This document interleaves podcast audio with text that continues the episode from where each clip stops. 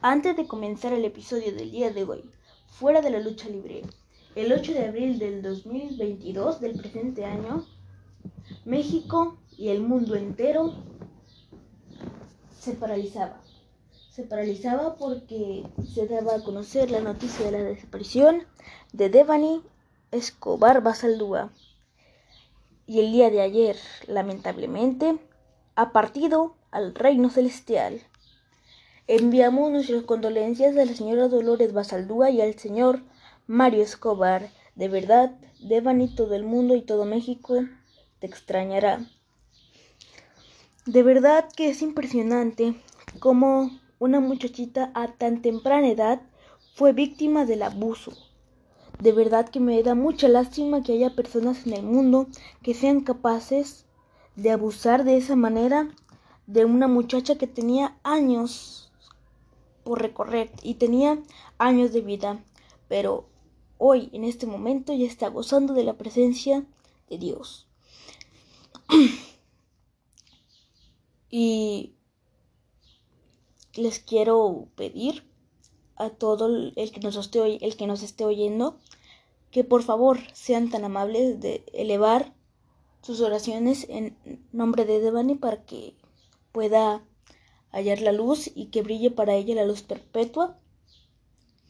Y les voy a pedir de favor a todo el mundo, a toda la gente, a todos los países donde nos oigan, a todo el planeta Tierra, por favor ya no abusen de las muchachas, ya no, ya no, ya basta de tanta violencia, ya basta de tanta maldad, ya basta, por favor, se los pido.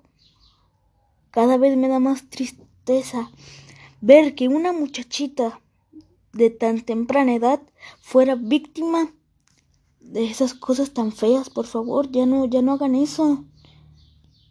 Y si les pido de favor que si ustedes ven una situación que no les parezca, que sientan que alguien está en peligro, luego luego avisen a la policía o avisen a alguien, o corretenlo o persíganlo o hagan lo que sea, pero por favor, ya no hagan eso, ya no.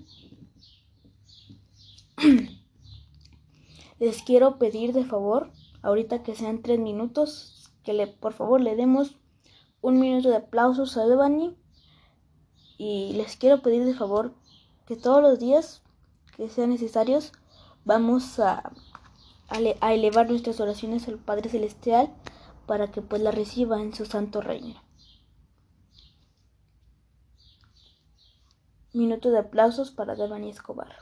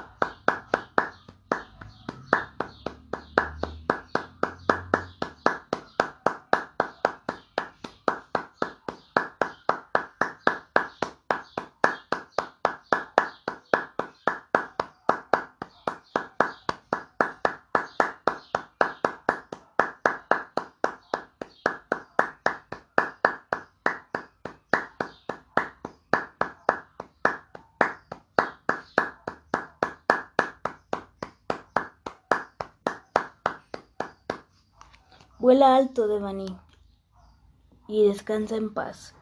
Brille para ti la luz perpetua. Y cuida, yo te pido que cuides a todas las mujeres de México y del mundo entero, para que ya por favor no sean víctimas de tanta maldad en el mundo, no sean víctimas del secuestro, del abuso, etc, etc. Por favor, Devani, te lo pido. Cuida a todas las mujeres de este mundo. Cambiando de tema, ahora sí comenzamos el episodio extra del día de hoy.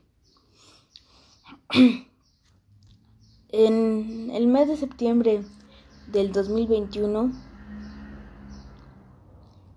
Blue Panther Jr. se retiró de los encordados. Aquí la pregunta es, por qué se retiró. Se retiró debido a unas patadas que le dieron en los ojos en una función de la Arena México. Y para quien no sepa, Blue Panther padecía, bueno, tenía el problema de los ojos de, pues de chico, de niño. Y a raíz de que le dieron esas patadas, se como que volvió ese, ese problema de los ojos. Y pues a raíz de eso, Blue Panther Jr. pues ya está retirado prácticamente.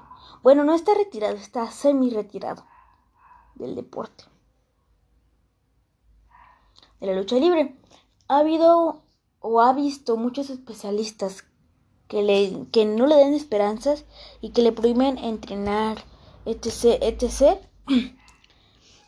y que le prohíben hacer mucho esfuerzo. Incluso Blue Panther Jr. ha aumentado 8 kilos de peso.